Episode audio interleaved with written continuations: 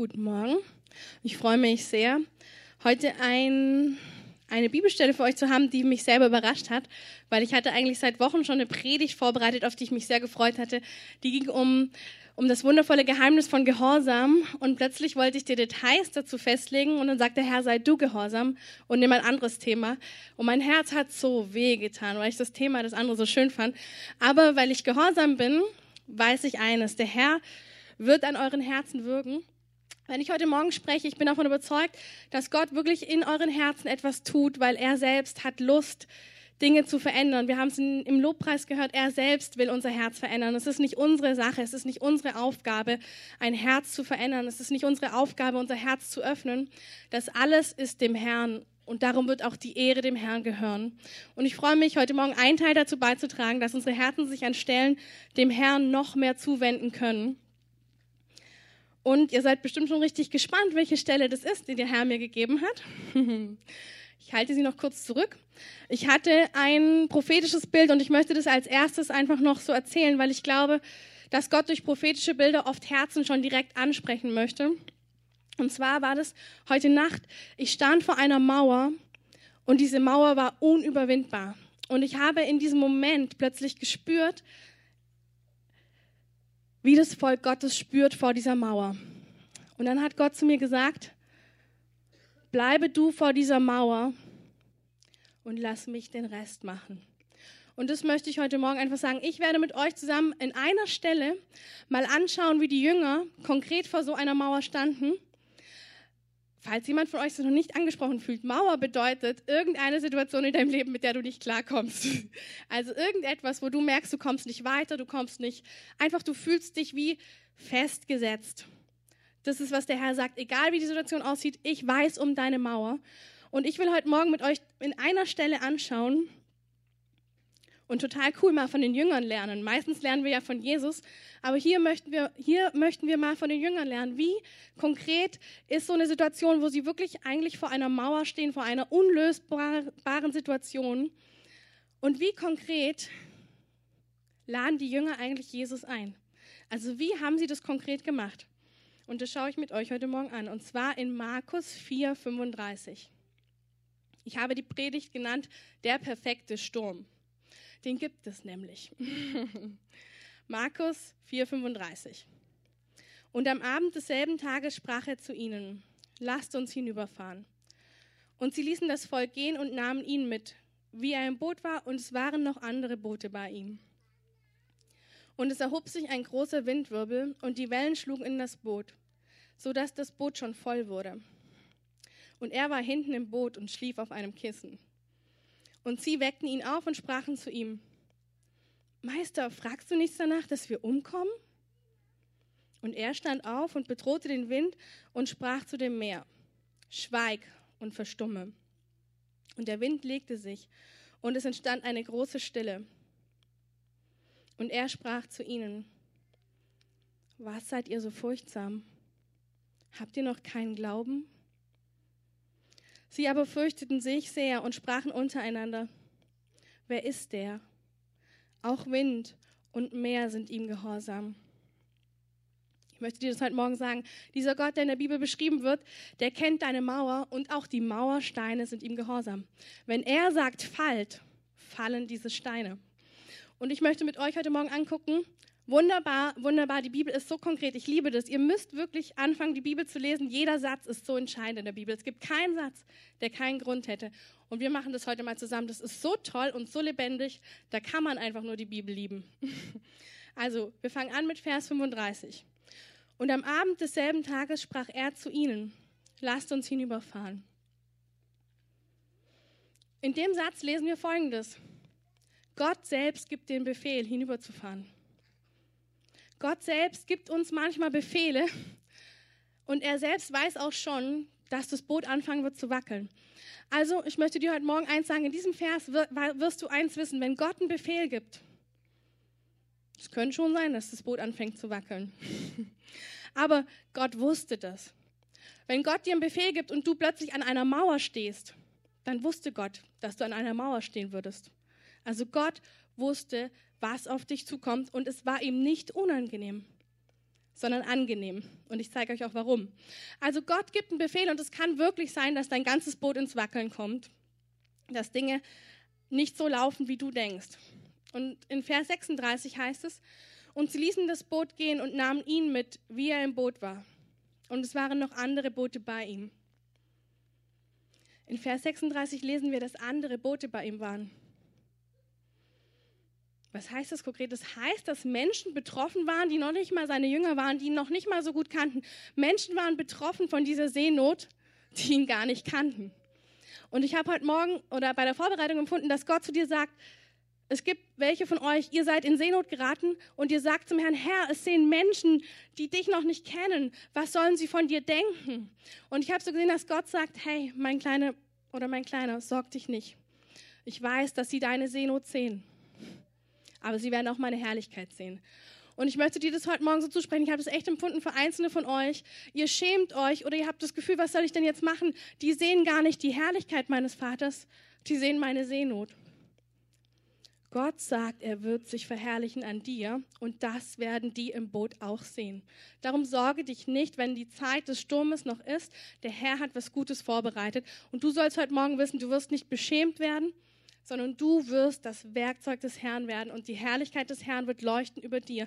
Und die, die mit dir im Boot sind, werden das sehen. Das ist das Versprechen Gottes in diesem Vers. In Vers 37 sehen wir, und es erhob sich ein großer Windwirbel und die Wellen schlugen in das Boot, sodass das Boot schon voll wurde. Und er war hinten im Boot und schlief auf einem Kissen. Und sie weckten ihn auf und sprachen zu ihm, Meister, fragst du nichts danach, dass wir umkommen? Das sind Vers 37 und 38. Und das ist die ersten zwei Schlüsselverse, die ich heute nehmen will, um euch zu zeigen, wie ein Sturm ganz klein werden kann. Das sind die zwei Schlüsselverse, auf die ich heute hingehen möchte, bevor wir zum anderen Schlüsselvers gehen. Ich möchte von euch wirklich lernen, was machen die Jünger. Stellt euch das mal vor, euer ganzes Boot wackelt, alles ist rauf und runter und ihr habt wirklich Todesangst. Was machen die Jünger? Das erste ist, sie analysieren den Sturm nicht. Sie fragen sich nicht, warum ist der Sturm in meinem Leben? Sie fragen nicht all diese Dinge, sondern die Not ist so groß, dass die Zeit dafür gar nicht reicht. Und ich möchte dir das so ins Herz hineinlegen. Du musst nicht alles verstehen. Du musst nicht immer verstehen, warum es gerade wackelt und stürmt. Du musst nicht verstehen, warum dein ganzes Leben gerade Berg runter saust. Du musst es nicht verstehen. Ich möchte dir sagen, dass ähm, in Vers 37 und 38 das völlige Geheimnis liegt, wie ein Kind zu sein. Wir wissen alle, dass die Kinder Gottes das Reich Gottes erben und wir wissen auch alle, dass Gott uns auffordert, kindlich zu sein. Ich möchte euch so ehrlich sagen, wie ich kann, ich sehe kaum einen von uns, dass er handelt wie ein Kind im Sturm. Ich sehe es nicht. Ich sehe ganz, ganz viele Menschen, die erstmal verstehen wollen, warum der Sturm drin ist. Ich sage nicht, dass es schlimm ist, aber ich möchte euch heute einen Schlüssel zeigen, dass die Jünger in der Zeit keine Fragen nach dem Sturm gestellt haben. Sie waren wie Kinder und sie hat nur die Lösung interessiert. Sie waren wie Kinder und der erste Punkt, was ich genau, ich, ich liebe ja so kleine Sätze und was mir bei der Vorbereitung gekommen ist, kindlich sein macht den Sturm klein. Und es ist wirklich wunderschön, ein Kind zu sein, weil ehrlich gesagt, die Stürme unseres Lebens sind viel zu groß, dass wir sie selber meistern könnten. Und ich möchte dir auch wirklich heute ans Herz legen, es sind sogar manchmal Stürme im Leben, um dich zum Kind zu machen.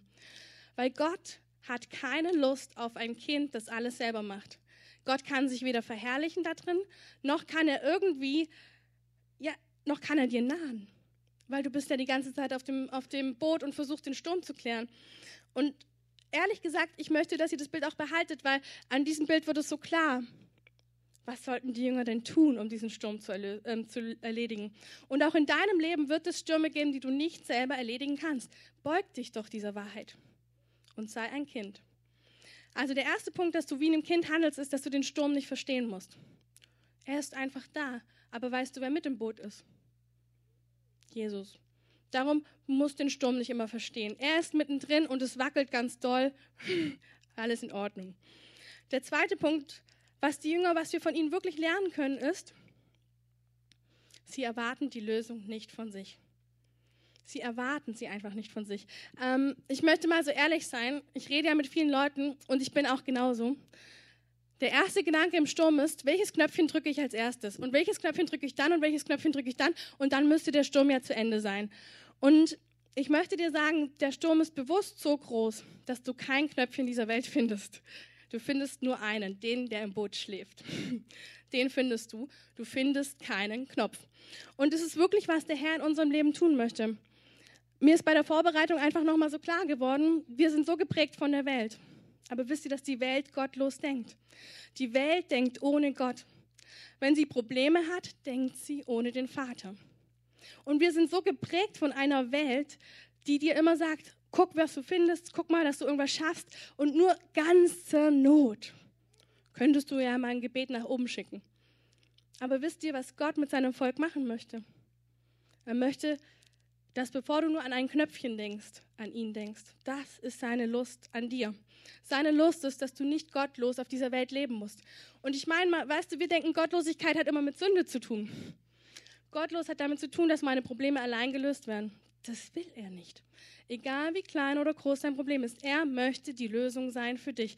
Und ich möchte dir sagen, das ist ein herrliches Lebensprinzip. Ich möchte nicht sagen, dass ich 100% meiner Lösungen direkt an ihn gebe. Manchmal muss er noch ein bisschen wackeln am Boot. Aber ich möchte dir sagen, da, wo ich ihn dann zur Lösung mache, geht es schnell und gut. Das ist wirklich so. Es ist perfekt. Das heißt, wenn wir in einem Sturm kindlich sind, dann werden wir erstens nicht analysieren den Sturm und zweitens die Lösung nicht mehr von mir erwarten. Ich erwarte nicht die Lösung von mir. Was lernen wir noch von den Jüngern im Sturm? Und sie weckten ihn auf und sprachen zu ihm, Meister, fragst du nichts danach, dass wir umkommen? Die Jünger laufen sofort zu ihm. Ich sag's mal ganz ehrlich, wir Erwachsenen sind oft zu höflich. Uh, der schläft.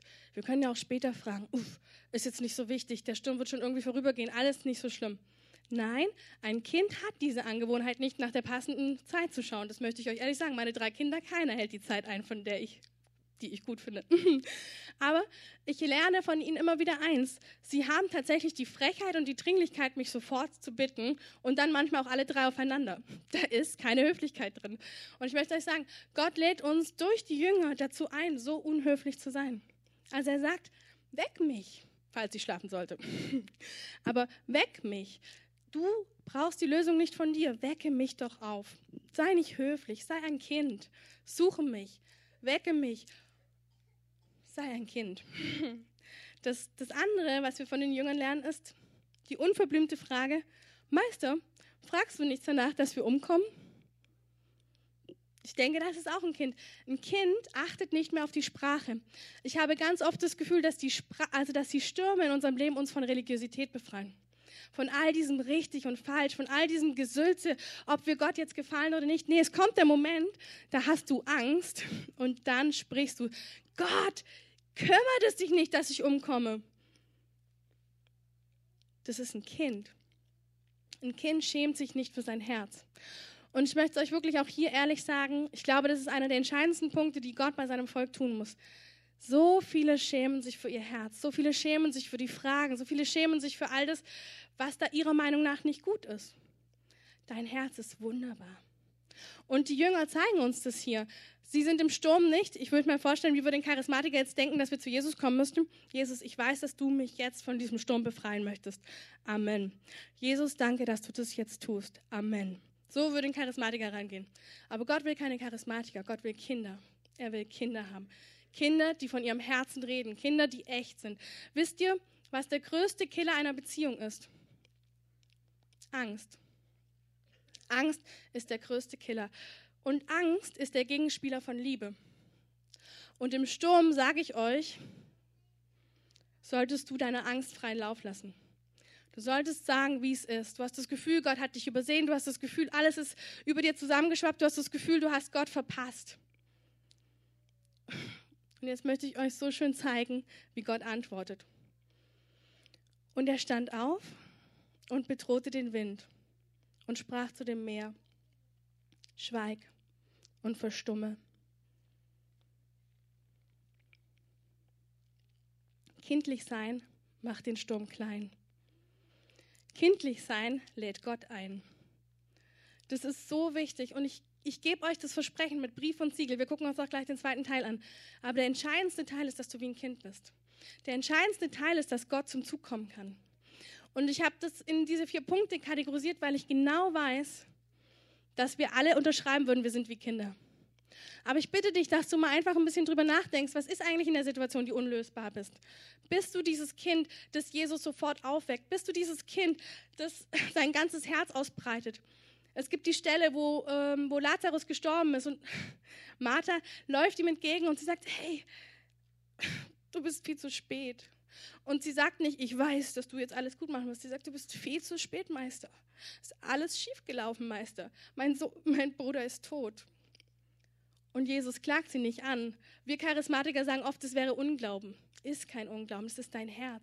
Ein wunderschönes Herz mit Fragen und Gedanken, die zum Ausdruck kommen müssen. Es muss vor deinem Meister, deinem Freund, deinem Gott möglich sein, dein Herz offen zu legen. Und er liebt es sehr. Er liebt das offene Herz. Ich habe ganz oft das Gefühl, dass wir vergessen, wo der Ursprung des Lebens liegt. Der Ursprung des Lebens liegt nicht daran, dass wir im Glauben ein neues Prinzip gefunden haben. Gott hat uns nicht auf diese Welt gesetzt und gesagt, so, ich möchte mal, nachdem du 20 Jahre ohne mich gelebt hast, dass du jetzt das Prinzip von Kirche verstehst. Du stehst sonntags auf, bist voll mit mir und dann irgendwie, das war nicht sein Gedanke. Sein Gedanke war ein komplett anderer. Sein Gedanke war, dass du niemals alleine sein musst. Sein Gedanke war, dass wenn die Mauer hier ist, du weißt, wer sie wegtut. Sein Gedanke war, dass du immer die Stimme des Trösters, des Liebhabers und des Freundes in, deiner, in deinem Herzen trägst. Und sein Gedanke ist, dass Stürme für dich zum herrlichsten Punkt deines Lebens werden. Das möchte ich echt so sagen. Stürme können zum herrlichsten Punkt deines Lebens werden, weil du dort den findest, der für dich gefühlt manchmal schläft. Aber er schläft gar nicht. Ich glaube sogar, dass er sich mit Absicht noch hinten hingelegt hat, weil er wollte, dass sie mal ehrlich sind. Wisst ihr, wie leicht es ist, in Jesu Gegenwart unehrlich zu sein? Und ich glaube, dass er da hinten gelegen hat und gewartet hat, bis sie endlich kommen mit all dem, was in ihrem Herzen drin ist. Und er hat es nicht gemacht, um sie anzuklagen, wie wir sehen. Also hier. Ich möchte dir sagen, kindlich sein macht den Sturm klein. Bist du jemand, der den Sturm nicht analysiert? Bist du wie ein Kind, das nicht alles verstehen muss? Lässt du dich führen und leiten von deinem Vater? Bist du wie ein Kind an diesem Punkt? Erwartest du die Lösung von dir? Dann lade ich dich ein, erwarte die Lösung vom Vater. Egal wie klein, erwarte sie von ihm. Läufst du zu ihm, egal was ist, dann lade ich dich ein, lauf zu ihm. Schämst du dich für dein Herz? Die Gedanken, die Gedanken und die Fragen, die in dir drin sind, die Ängste, schämst du dich dafür? Oder weißt du, dass er genau dafür den Preis bezahlt hat, dass er es hören kann? Weißt du, dass er sich danach gesehnt hat, deine Herzensfragen zu beantworten? Weißt du, dass er förmlich genau deswegen hinten im Boot schläft, bis deine Fragen endlich rausplatzen? Bis der Sturm so groß ist, dass du keine Lösung mehr siehst? Weißt du, dass er nur schläft, bis du zum Kind geworden bist? Dann wacht er auf als Vater, bis du zum Kind geworden bist. Und dann wird er mit seiner rechten Hand, die Hand der Autorität, den Wellen gebieten und sagen, stopp, es ist mein Kind, das ruft. Ich möchte dir sagen, er schläft nur so lange, bis du zum Kind geworden bist. Keine Sekunde länger. Jetzt möchte ich den zweiten Teil mit euch anschauen. Ich denke, der erste Teil war eindeutig. Wir sollen Kinder werden in den Stürmen des Lebens. Sie sind förmlich dazu gemacht, dass wir geboren werden. Gott will keine Maschinen, sondern echte Kinder echte Kinder. So, der zweite Teil. Hm. Und der Wind legte sich und es entstand eine große Stille. Ich liebe das, dass das Wort Gottes oft unscheinbar sich verknüpft, das Neue Testament mit dem Alten Testament. Und als ich dies gelesen habe, große Stille, da ist es in meinem Herzen aufgeploppt. Warte mal, da gibt es eine Parallelstelle im Jesaja. Und diese Parallelstelle heißt, Jesaja 30, 15, wenn ihr umkehret und stille bliebet, würdet ihr gerettet werden.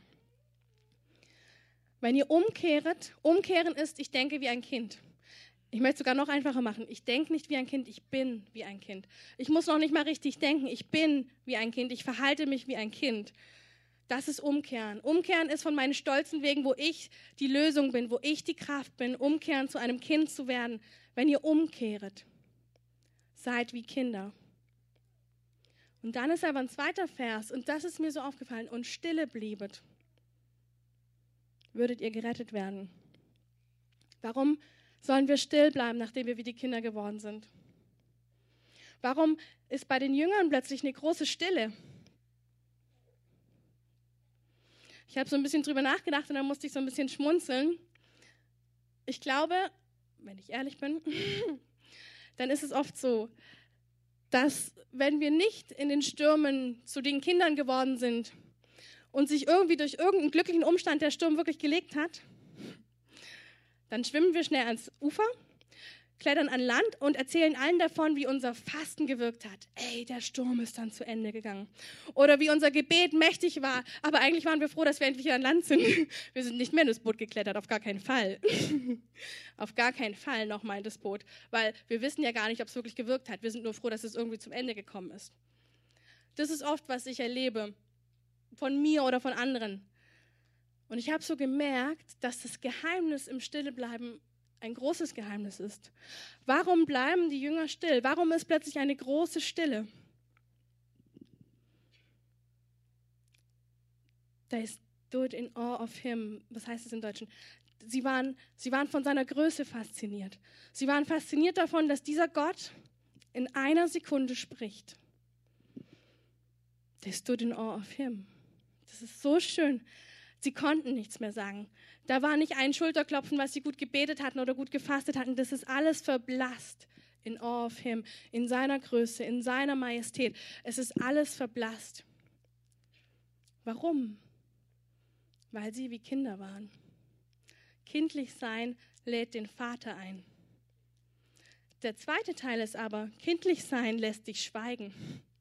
Kindlich sein lässt sich stehen vor ihm und seine Größe bewundern. Und wisst ihr, das ist sein Ziel. Wenn wir die Psalme lesen, dann heißt es da drin, wie groß und wie mächtig er ist.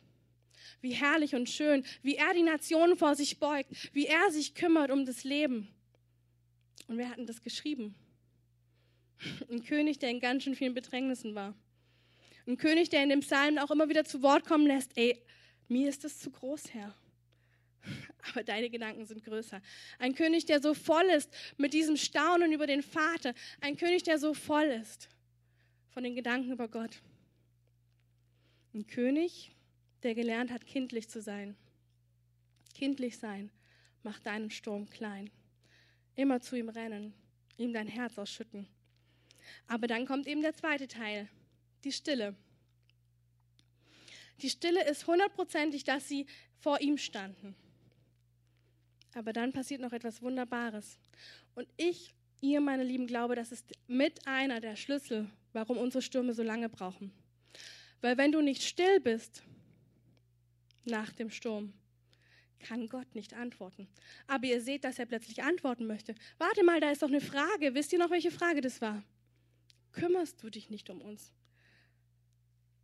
Diese Frage ist ja eigentlich noch offen. Wir haben zwar gesehen, dass er so gemacht hat, aber ich darf euch ehrlich eins sagen, so kommt hier meistens gar nicht an. Das haben wir vergessen in der nächsten Situation, dass er so gemacht hat. Und wir wirbeln wiederum wie blöd.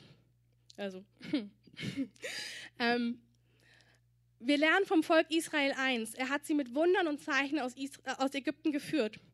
Aber ihr Herz war nicht fest in seiner Gnade geworden. Das lesen wir. Und ich möchte eins hier euch zeigen. Wenn wir in Awe, wenn wir vor ihm stehen in seiner Größe, dann wird er mir eine Gegenfrage stellen, weil er mich liebt.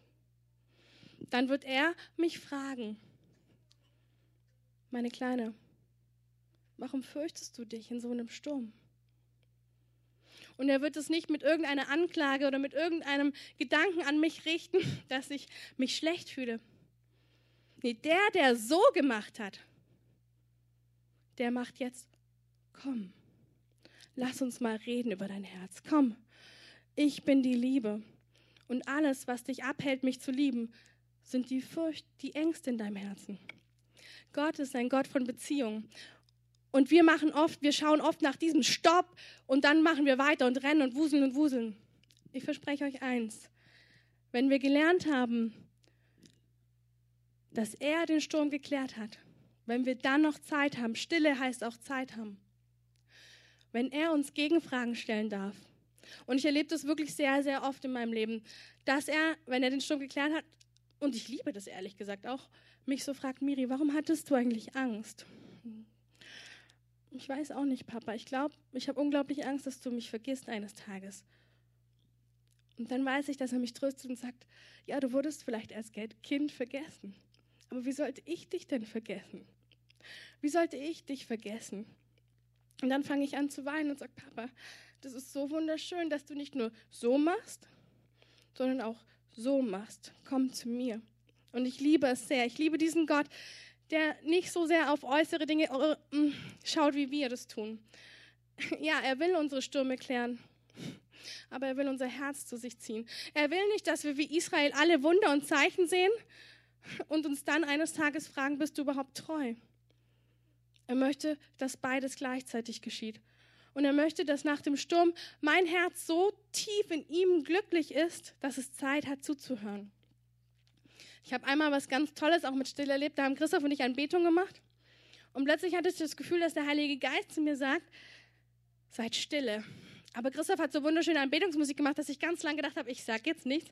Aber ich habe gemerkt, dass dieses Gefühl, seid stille, plötzlich so dringlich geworden ist. Dann habe ich zu Christoph gesagt, lass uns mal ganz kurz stille sein. Ähm, kannst du ganz leise nur zupfen oder so? Und dann hat er das gemacht. Und es war so herrlich. Ich kann euch nicht sagen, wieso es für ihn wichtig war. Wahrscheinlich, weil ich dann besser zuhören könnte. Und plötzlich habe ich, habe ich einen Film vor meinem inneren Auge gesehen. Und der hat mir die Größe der Welt gezeigt. Und dann hat er gesagt, wenn ich diese Größe in meiner Hand habe und im Blick, sollte ich mich nicht kümmern können um deine, um deine Herzensangelegenheiten. Und ich stand da in awe of him again. Ich habe wieder vor seiner Größe gestaunt und habe geweint und gesagt, Papa, wie sollte dir nichts möglich sein auf dieser Welt? aber ich hatte Zeit und Stille. Und ich möchte dir sagen, dass Stille wirklich erst dann zustande kommt, wenn du ein Kind bist. Wenn du den Sturm nur in irgendeiner Art und Weise selbst geklärt hättest oder wenn du frühzeitig an Land geschwommen bist, hast du keine Zeit zum Hören, weil du hast gar nicht ihn gesehen.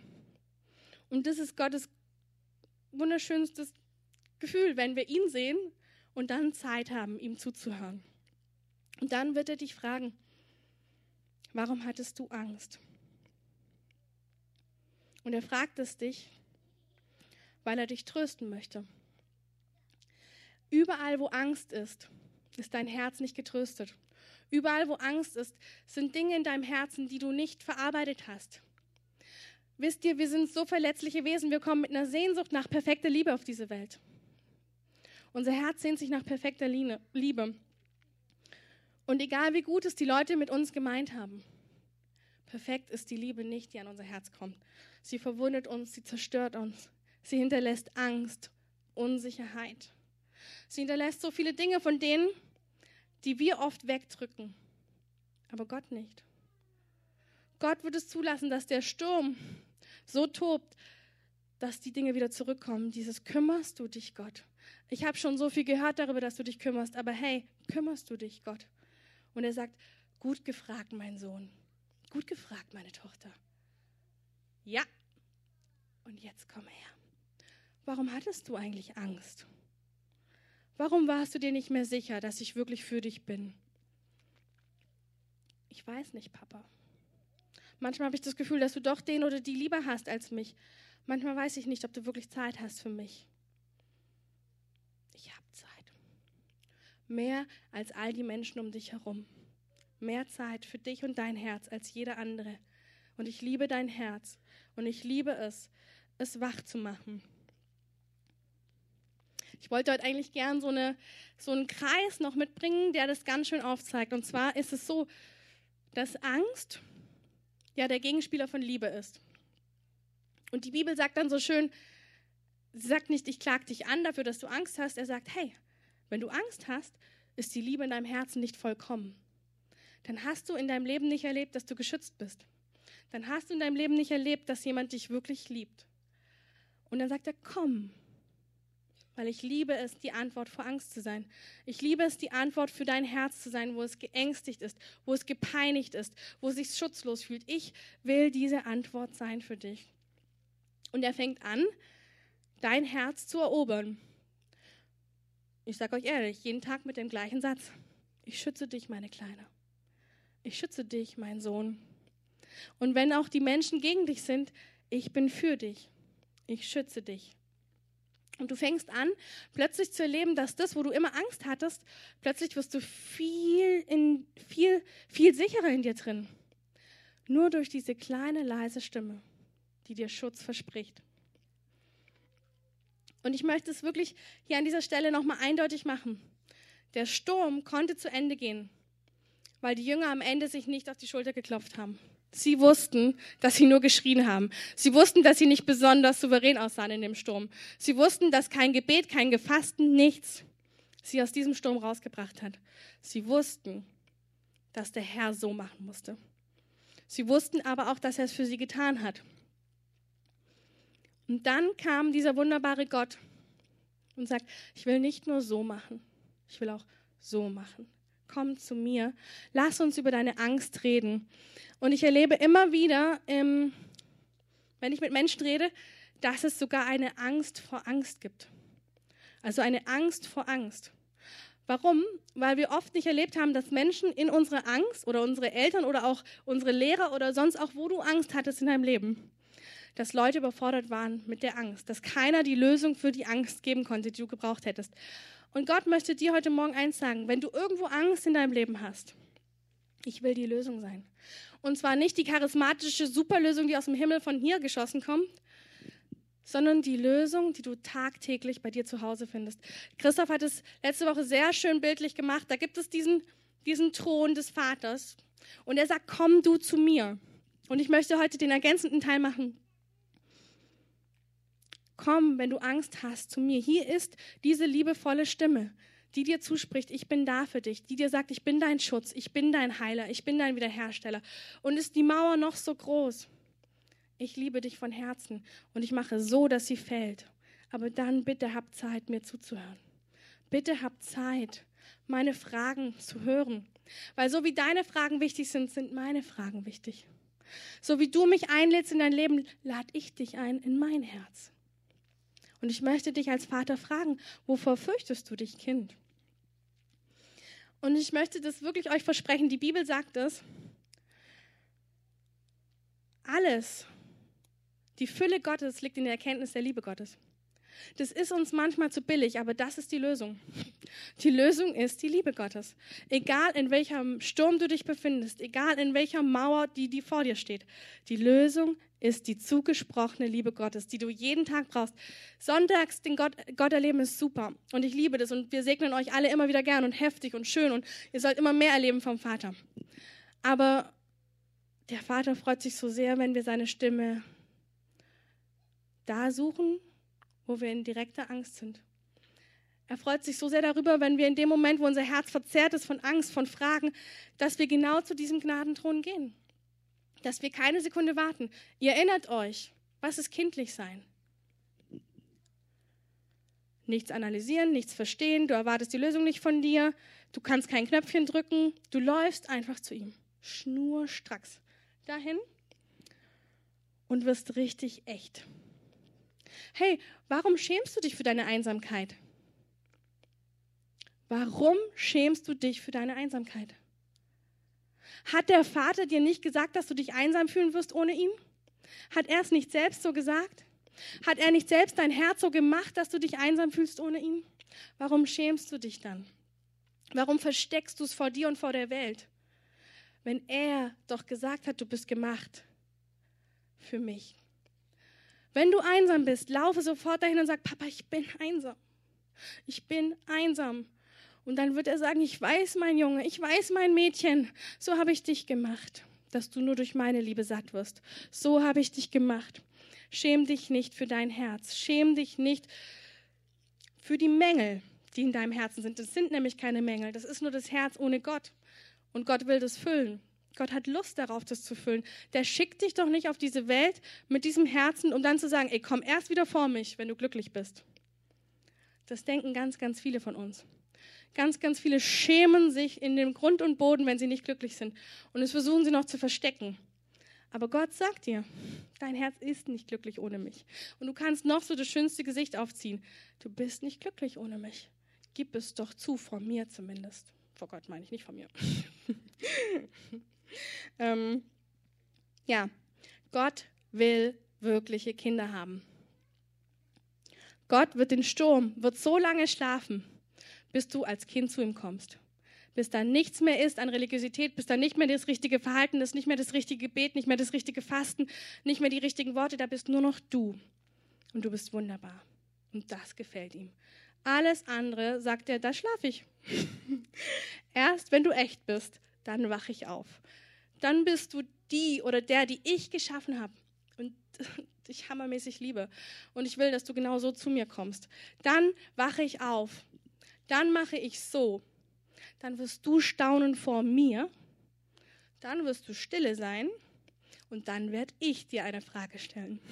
Und die meine ich von Herzen gut. Ich will dich fragen, wo hast du Angst? Weil ich genau weiß, wenn du mir sagen darfst, wo du Angst hast, dann werde ich mit meiner Liebe antworten. Dann werde ich sagen, ich liebe dein Herz und deine Angst. Und ich will antworten. Ihr könnt die Musik einmachen.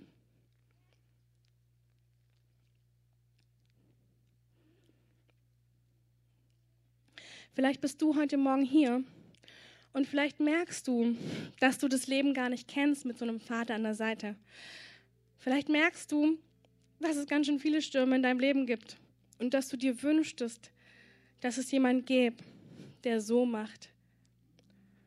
Vielleicht merkst du, dass du dich danach sehnst. Und vielleicht hast du heute zum ersten Mal davon gehört, dass es so einen Gott gibt, so einen Vater gibt, der dich auf diese Welt gegeben hat und der dich lieben will. Wenn du das bist, ich möchte dich einladen, später hier nach vorne zu kommen. Ich möchte dich einladen, dass du heute mit dem Vater, der dein Leben mit dir zusammen leben möchte, der die Stürme deines Lebens klären möchte, ich möchte dich einladen, dass du diese Hand heute von diesem Vater greifst, dass du eine Reise mit ihm antrittst und seine Herrlichkeit zu erleben. Seine Hand, die nur so machen muss. Sein Wort, das nur einmal ausgeht und alles sich verändert. Und ich möchte dich auch einladen, dass du dann danach seine Fragen an dich hörst. Seine Liebe. All das. Gibt es irgendjemand, der das spürt, dass er gerne heute diesen Vater kennenlernen würde? Dann hebt mal kurz die Hand. Danke. Danke. Ich, ich sage einfach, da wo du das merkst, sollst du versöhnt sein mit dem Vater. Du sollst erleben, dass es nichts gibt in deinem Leben, wo du alleine bist. Nichts gibt. Du sollst wissen, wie teuer das für Gott, den Vater, war, seinen Sohn zu geben. Dass du immer bei ihm sein darfst. Immer und überall. Und ich möchte noch irgendwie, nachher kommen die Beter nach vorne. Und ich möchte euch einladen, jeder, der spürt, dass Kindlichkeit fehlt, ob es ist, dass du spontan zu Gott laufen würdest zu jeder Zeit, oder ob es die Kindlichkeit ist, dass du nicht mehr alles verstehen musst, oder diese Kindlichkeit, dass du ihm deine Herzensfragen, dein Herz so, so hinlegen darfst, wie es ist. Wenn du, wenn du spürst, dir fehlt diese Kindlichkeit an irgendeinem Punkt, dann komm nach vorne. Wir beten gern für dich. Wir, wir setzen das einfach in deinem Leben frei und du sollst erleben, wie es dir plötzlich Freude macht, zum Vater zu rennen. Wie dir das Leben als Christ plötzlich Freude macht, weil du verstehst, es ging ja gar nicht darum, noch perfekter zu werden. Es ging ja darum, beim Vater zu sein. Ich möchte einfach euch einladen, vor dem Vater echt zu werden.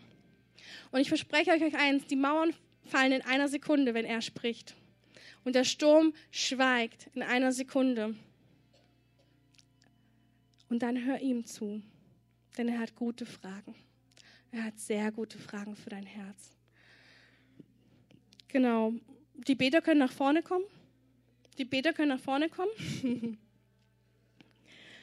Und ja, genau, einfach alle, die spüren, sie möchten einfach mehr Kindlichkeit in ihrem Leben haben. Sie können nach vorne kommen. Wir segnen euch. Wir lassen wirklich einfach da den Vater wirken, wo du immer alleine warst, wo du die Schutzlosigkeit selbst regeln musstest. All diese Dinge, der Vater ist da. Der Vater liebt es, seinen Kindern zu helfen.